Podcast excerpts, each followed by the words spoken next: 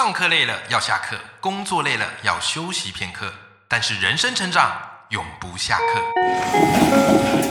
嗨，欢迎来到 Life 不下课，我是欧阳立中，每天陪你学习练功，一起玩出你我的理想生活。Hello，大家好，我是欧阳立中，欢迎收听 Life 不下课。那么这又是我们这个 Life 必修课的单元啦、那在上一次哈、有跟大家特别聊一个主题，就是如果有一个人生清单，那我希望出书这件事情是列在你的人生清单里的。哇哦，没想到这一集大受好评，还有收到大家热烈的回响。显然，我发现我们听众朋友很多人其实是对出书这件事情是很有共鸣、很有感觉的。我也很感动，因为我觉得哈，其实那就代表说你打通了一个很重要的观念。好，那我也一再强调，出书这件事情并不容易让你致富。啊，或许你会说，哇，有些那个名作家，哇，那个版税收入很高啊，那终究是少数，不是说你达不成呐、而是我们不会把目标放在这。好，所以出书它严格上来讲，更像是一个我我把它比喻成控球后卫，好，可以让你个人品牌的攻势连串，好，并且绵密。好，因此我一直认为出书是一件很重要的事情。那当然啦，我也必须承认哈，就是我在 Life 下课里面所说的东西，很多是我自己个人的经验。啊，所以它带有我的主观的意识啊，不见得它是对的，但至少我是这么做的。好，然后跟各位听众朋友分享。那你们每一次的留言回馈，好，以及给我的鼓励，好，我觉得都是我在做这个节目最好的动力。好，所以如果你对任何好，比方说阅读写作，或是个人品牌，或是演讲教学等等等等，我可以提供你解方的领域，有一些问题的话。那也都很欢迎，你可以留言或是寄信给我，好，留言跟寄信给我，我们每一集也都有附上我的粉丝专业，好，还有我的信箱，好，甚至你也可以直接在 Apple Podcast 好给五星评价，并且留言，因为我会收集你的问题，我会去看啊哪些领域的问题最多。那我就会特别开一集来跟大家分享。那我都是知无不言呐，哈，也很很多听众朋友一听说，哇，欧阳老师，你的这个每一集的含金量都很高。对，对我觉得愿意听我节目的听众朋友，你们本身也是一个过得会非常丰富的人。因为我的个性是这样，不管我访谈来宾，或者是我聊一些我想讲的话题，我都希望哈，既然大家都花了时间来了，那就把握这十五到二十分钟，至少来跟大家讲一些我觉得有用的东西，或是我觉得会让你受益的东西。那当然啦，哈，中间会穿插一些我的冷消尾啊，或者是有的没有的。但我希望至少这集节目哈，就是每一集的节目，你听起来是有收获的。哦，不要说十五二十分钟完，然后听完都不知道在讲什么，都这是我的一些干话哦，没有没有没有哦，我的节目的内容风格是这样。当然，我不太知道这个在 p a r k a s 这样子会不会讨喜或是受欢迎，这个不是我在乎的。好了，其实我也还是会在乎排行榜的。哎呀，好，所以如果你觉得听我节目不错的，呃，希望多听呐、好，分享给听众朋友啊，或是分享给你周边的人，好，让我更有动力来做这件事情。因为每一次在想节目计划，说实在，真的是绞尽脑汁，怎么样把庞大的内容量压缩在十五到二十分钟，而且要讲到你懂。这件事情我一直不断在努力着，但也谢谢你们一路上的这个支持。好，回到我们今天的话题，因为太多人对出书这件事情有兴趣，好，所以我今天想要在这个话题再多做一些延伸。因为我之前有在开报文写作课，好，就是我在教写作。那其实很多朋友他都是想出书，那我遇到最常见的一个问题就是他们会问我说：“哎，欧阳老师，就是我很想要出书，那我应该要怎么样出呢？好，我应该是要去跟出版社好提出版计划。”好，告诉他们说我我想要出一本怎么样的书，让他们审核呢？还是我干脆自己自费出版？好，就自己掏腰包，然后请出版社编排，然后送印刷，有没有哈？就是这个自费出版，还是有没有什么其他的方式呢？其实讲到出书哦，真的在大部分人的心中，最常见的手法或是最常见的方法，就不外乎是刚才这几位学员所提到的，第一个。好跟出版社提出版计划。好，第二个好自费出版。那有没有第三个呢？有的。其实第三个就是等出版社的编辑啊邀约你出书啊。第三个，那当然啦，其实每一个做法都有它好的地方。好，我今天所讲的都不会说，哎，一定要我的才是对的。没有，没有，没有，这世界上没有什么是绝对对的，就是看你个人的喜好以及你个人的际遇而定。好，那当然，好提出版计划的好处是怎么样嘞？好，就是有点像是投履历表嘛。对不对？好，就是你做了一个很缜密的这个出版计划，然后出版社跟你协调，哎，你这个机会说不定就有了。这个是以小博大非常好的一个方式。好，这个叫做提出版计划。那当然，你可能会面对到风险是，你可能提了这个出版计划，那出版社嗯，不见得这么样的青睐。那最后可能这份出版计划就是白打工，就你拟完你你拟好了，然后跟出版社也聊完了，但最后无疾而终，这也是有可能的。好，然后再来第二个，自费出版最大的好处是什么呢？用最快的方式圆自己的一个梦想。好，很多人梦想就想出书，但是呃，一直出版社没找上门，那没关系，我透过我自己花钱出总可以了吧？好，所以。自费出版它是一个最快的方式，省去了中间很多的往来沟通的环节，就直接很明确说，我给你一笔钱哈，然后我们一起来把这本书出出来，有没有？好，这是一个最快的方式。那当然呢，你可能也要考虑的是，如果你是用自费出版的方式，那你可能就不会是以想要让这本书畅销为你的目的导向，对吧？OK 啊，因为你都自己花钱去出这本书了嘛，好，所以它可能对你而言出书就是一个人生的纪念或是回忆。好，这个是自费出版。好，那再来第三个是我今天这期节目要特别跟你聊到，也是我目前出书以来都用的方式，都用的方式。坦白来讲，出版计划我没有写过，自费出版。我也没有做过，我也没有做过。我走的是第三个路线，也就是不断的先累积文章，等到出版社的编辑邀约上门，这是我自己的一个做法。但是我必须先打个预防针，这个做法它必须要非常的有耐心，它就像是一个长期投资者。好，就是你必须要熬得住时间，熬得住寂寞。好，这件事情是比较辛苦一点点的，可是它是我认为比较适合我的做法。好，我不会说它是一个最好的做法，但我会认为它是一个比较适合我的做法。为什么？哈，分几点。第一点就是当别人当编辑找上你，然后邀请你出书，这时候。我觉得我们在这个商讨哈，不管是版税或是后续的合作、行销等等，会有比较大可以谈的空间跟筹码，对不对？好，毕竟是别人看上你，然后找上你啊，这时候你跟他谈，好，会比较容易谈，你可以拿到筹码会比较多一点点。好，这是第一个，然后再来第二个好处是，我觉得这样的一个做法会让我先养成内容思维。什么意思？就是我会先开始逼自己不断的去产内容，然后想办法把这个内容写得更好，来吸引编辑或是其他读者的注意力，而让出书这件事情是最后的水到渠成。所以从内容思维的角度来讲，我喜欢就是先写，然后等出版社来找上门，然后再来第三个是这样子的，因为是出版社找上门，所以他们就会请全力来帮你。好，请去。照理来讲好，照理来讲会请全力来帮你，好来出这本书，并且很认真的帮你去卖书。但我也必须说，就是出书之后，其实卖书作者，我个人认为也需要多帮忙。好，就是不是说出完这书之后就交给出版社啊？其实作者的这个推销力道其实比较大的。好，所以从第三个角度来讲，就是你出了这本书之后，并如果是人家主。找上你，那么你出书之后，出版社会花比较多的心力跟资源来一起帮你 push 这本书。那我觉得对于一个作家来讲，会比较有成就感一点点。好，所以一直以来我自己的方式就是先写文章，然后等出版社编辑他们看到会找上门来。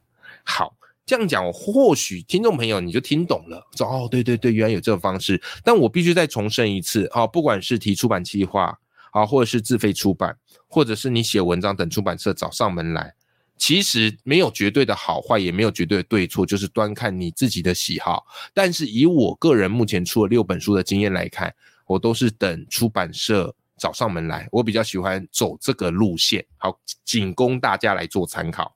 好，那么接下来重点就来了，就有些听众朋友问说：“哎呀，欧阳老师，可是要怎么样在网络上可以写到让出版社看见，好让编辑主动找上门来？”OK，这就是一个关键，这就是我今天想要跟你分享一个小诀窍。所以，如果今天节目有听到这里的，听众朋友，哇，你们有福气了哈！因为我必须我要开诚布公的告诉你我自己的操作方式，而且胜率我觉得是蛮高的。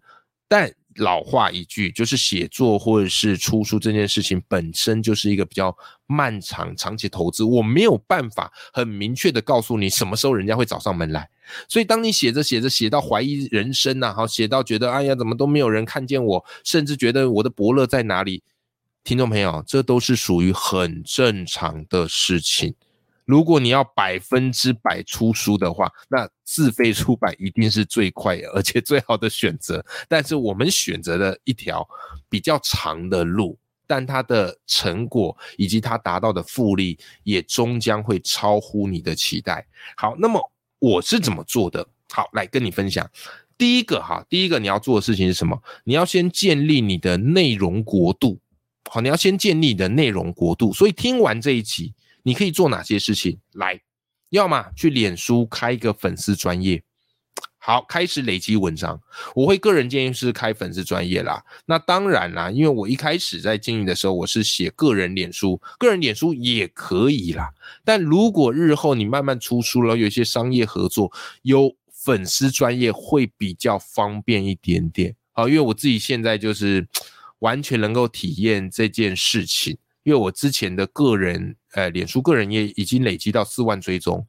那后来这一年来，我决定回去做粉砖，即便触及率啊或演算法什么的会辛苦一点点，但是它在商业合作上会比较好用。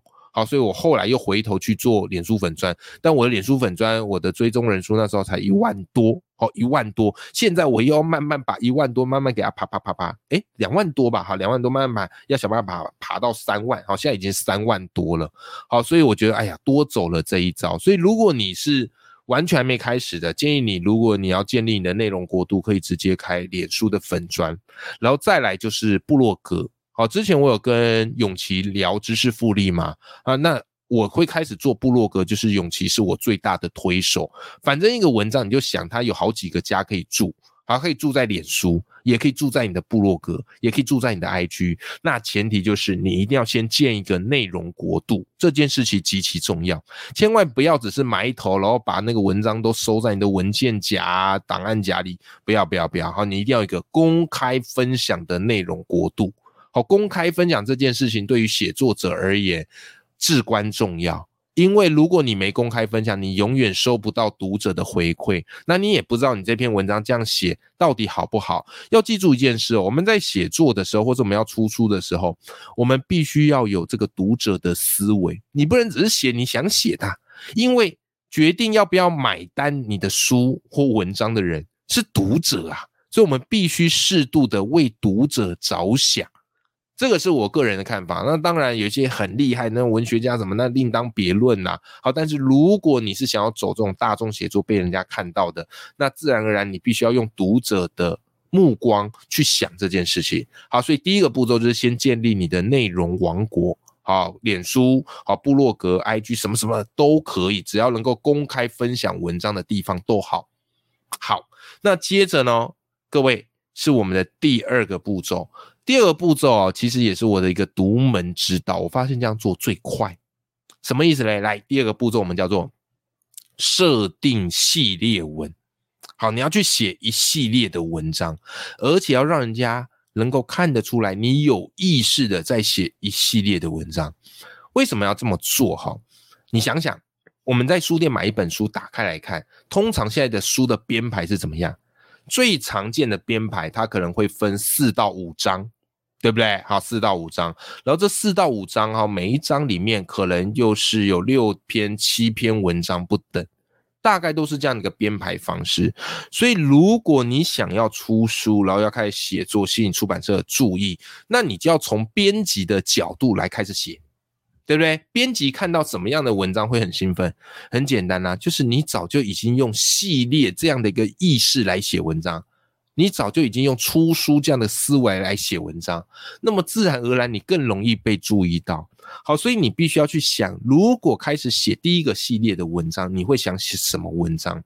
那这个系列文呢？它不见得是每一篇都有连贯性，它可以是单篇各自独立，但是同时指向某一个你的专业或是某一个你的领域啊。举个例子啊，我过去是老师，那我可能就有一个系列叫做什么呢？创意教学。啊，这一篇文章啊，创意教学一啊，下一篇文章创意教学二，什么什么什么啊，创意教学三，什么什么什么，就是我都会开系列，而且我很明确的在标题就让你知道我这是哪一篇的系列文。OK，好，那比方说啊，你是做行销的啊，那你可能啊，这个系列文啊，就是开一个跟行销有关的最强行销一啊，最强行销二啊，最强行销三，然后就开一系列系列文来写。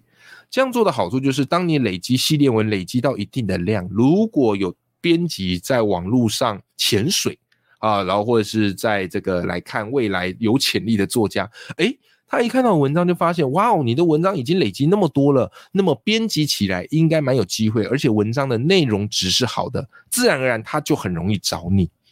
自然而然，他就很容易找你，所以你可以去想哈，如果你自己的专业要把它变成一系列系列文，你可以怎么做？然后你说老师啊，欧阳要设定几篇为目标呢？我的建议是，你可以设定三十篇为目标。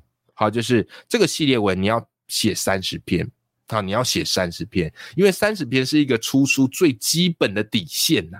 通常三十篇还有点少，可能三六到四十会稍微稳一点点。好，这个是。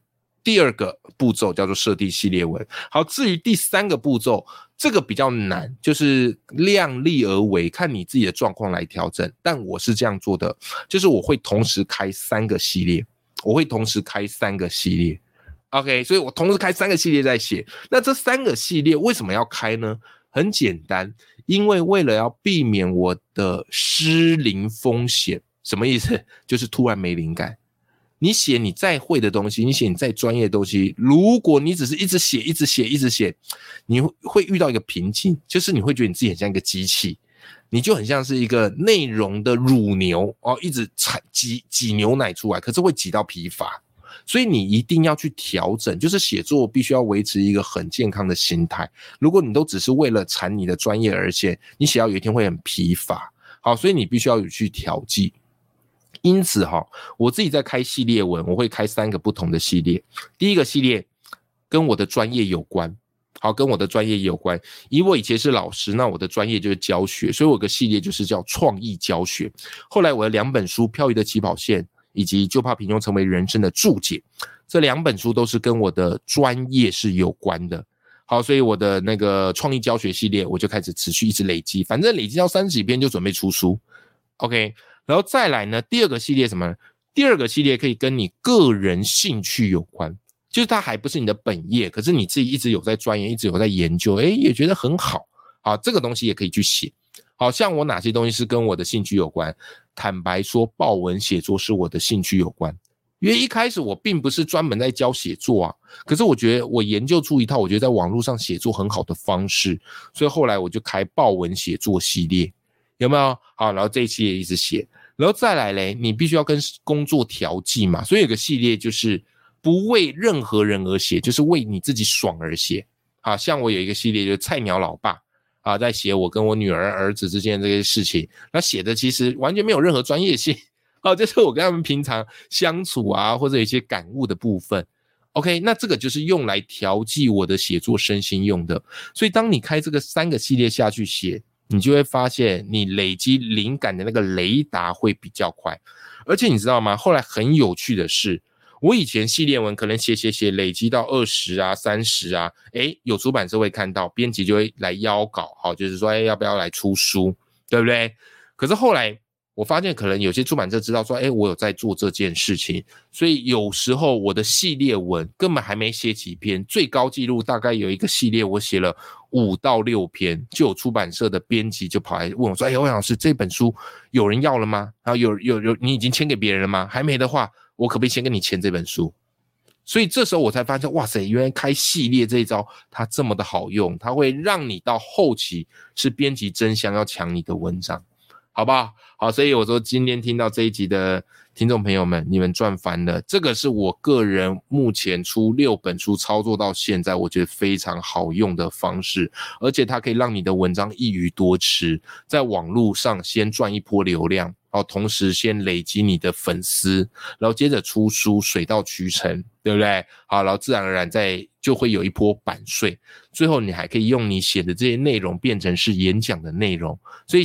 我们要当一个很聪明的写作者，哦，就既努力，但是要很聪明的知道如何经营自己，好不好？OK，好了，那这就是我今天这一集的一个分享，好，最后做点结总结啦，好，就是你想要出书非常棒，好，不管是出版计划还是自费出版，还是等。